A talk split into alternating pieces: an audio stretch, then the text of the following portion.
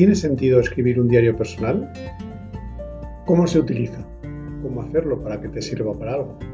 Sobre eso es sobre lo que va a ir el podcast de hoy. Si te interesa, sigue escuchando.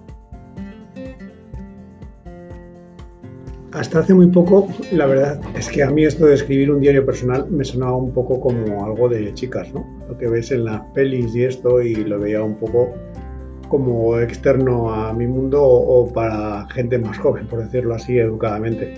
No quería decir una mariconada de tías, pero en el fondo es lo que pensaba. No, ahora en serio, eso es un poco el cliché que hay alrededor de esto del diario personal, ¿no? Querido diario, hoy voy a... Pero realmente es que hay mucho más detrás de ahí. O sea, cuando he hecho el, curso que he hecho de Ciencia de la Felicidad, que he estado en, en un curso online 10 meses, hay todo un capítulo dedicado a, reflexionar sobre que los beneficios que te genera escribir en un diario y cómo esa forma de introspección te hace eh, llegar a entenderte mejor y te genera unos beneficios que van más allá del abstraerte y ya está.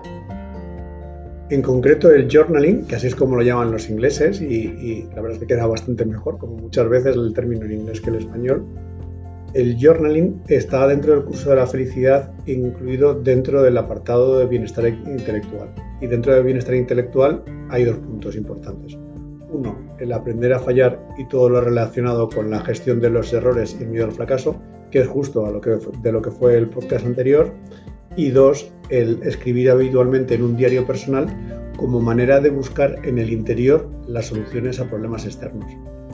Y sobre eso es sobre lo que vamos a hablar ahora, ¿vale? En realidad existen cuatro métodos, métodos diferentes de hacer journaling. Bueno, existen mucho más, pero de todo lo que yo he leído y he escuchado y tal, hay cuatro maneras diferentes de hacer journaling y cada una de las cuatro sirve y hay que hacerlo de una manera diferente.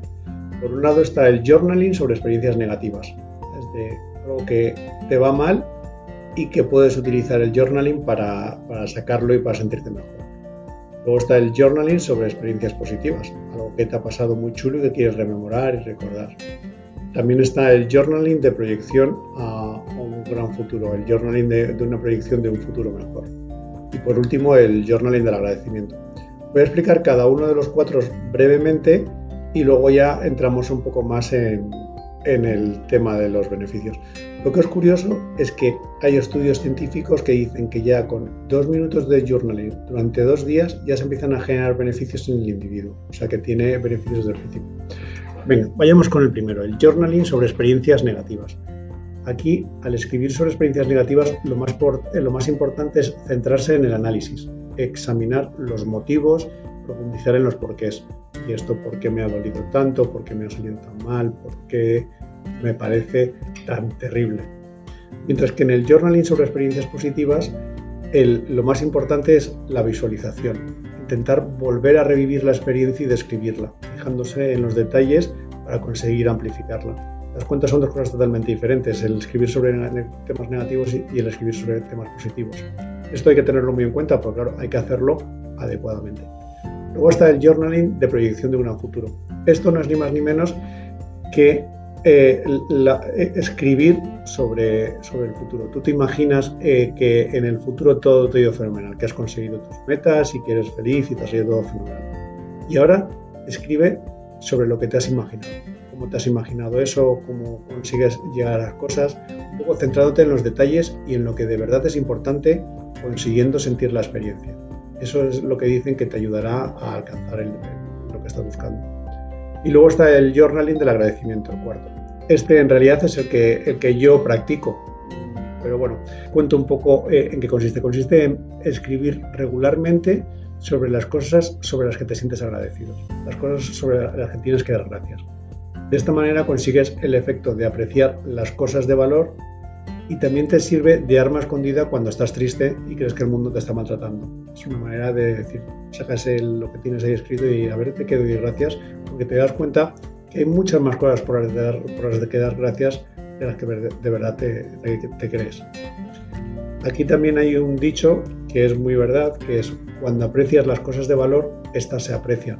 Es decir, cuando las aprecias, te das cuenta de que están ahí, estas ganan más valor, o sea que es otro efecto positivo. ¿Por qué funciona eh, el tema de escribir un diario personal? Pues primero, porque es un gran mecanismo para soltar tensión. Al escribir como que te liberas. Cuando escribimos o hablamos sobre un problema, soltamos presión y nos sentimos mejor. Eso es así, lo mires por donde lo mires y si no, pruébalo y verás cómo se consigue. Segundo, en las experiencias negativas conseguimos un sentido de coherencia. Nos ayuda a entender, lo, convertimos en un estéreo que nos facilita analizar los detalles y entenderlo. En las experiencias positivas lo que se busca es reexperimentarlo y así volver a conseguir los efectos positivos de cuando lo viviste por primera vez.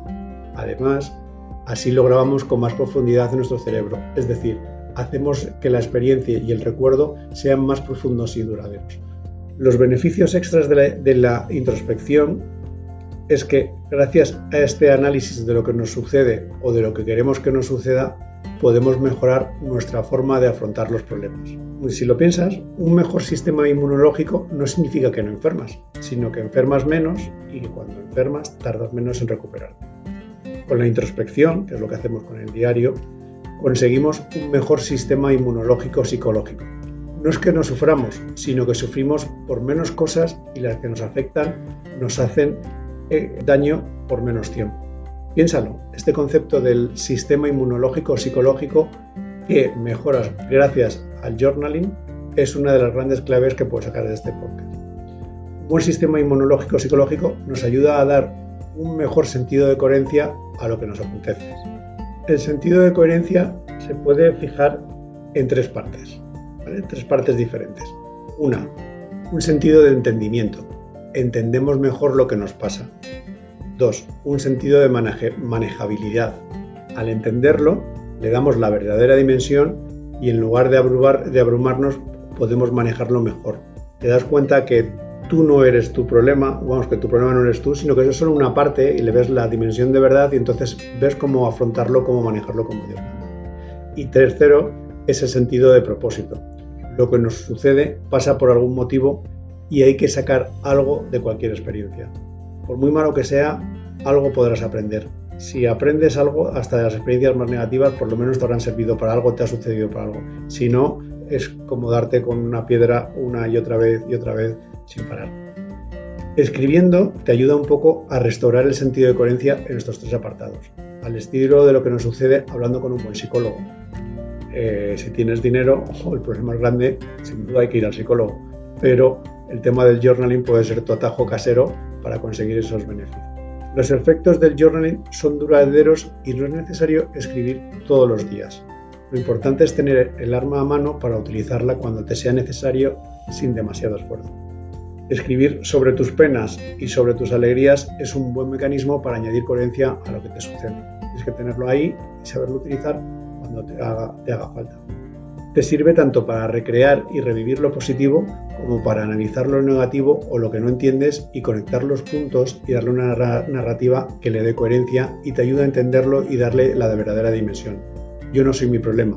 Mi problema es solo algo de las múltiples cosas que me rodean algo que tengo que manejar de la manera adecuada para conseguir elevar mis niveles de felicidad.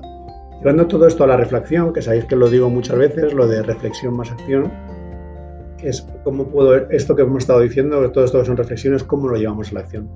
Pues aquí, pensando en la acción de lo de escribir un diario, yo tengo que reconocer que yo no escribo un diario. Durante la pandemia sí que hubo algunos días que reflexionaba escribiendo sobre determinados puntos, pero en la vida normal tras la pandemia he perdido esta práctica. Sí que de vez en cuando me gusta dedicar un par de minutos cuando me meto en la cama para pensar sobre tres o cinco cosas en las que estoy agradecido. Cosas sencillas que me han pasado ese día, pero que me han merecido la pena. Como la sonrisa de, mi hijo cuando hemos charlado, por ejemplo, o esa comida tan rica que, he tomado con, mis amigos, el rodaballo del sábado. Pero este tipo de cosas, cuando las piensas, le das la importancia que de verdad tiene, pues no las das un poco como normales y no te das cuenta del, valor que sí que tiene. Y si lo pienso, también podría decir que hasta cierto punto en mi blog, eh, conradimás.com o este podcast, me hace a, a menudo las veces de diario y lo uso para reflexionar por escrito sobre los temas que más me interesan. O sea que sí que el tema del journaling sí que lo llevo a mi manera cuando me apetece, de vez en cuando a la práctica porque me ayuda. Y sí que creo en ello y la verdad es que, pese a las bromas del principio de que esto era una cosa de tías, la realidad es que es una herramienta muy potente que te puede ayudar. Nada más, hasta aquí el podcast de hoy. Ahora te toca a ti decidir si quieres probar y reflexionar por escrito, si te atreves y seguro que si te echas para adelante te servirá de ayuda. O sea que yo te animo a que lo pruebes. Nada más, un saludo y muchas gracias por escuchar el podcast de Y si lo entendiera. Hasta luego.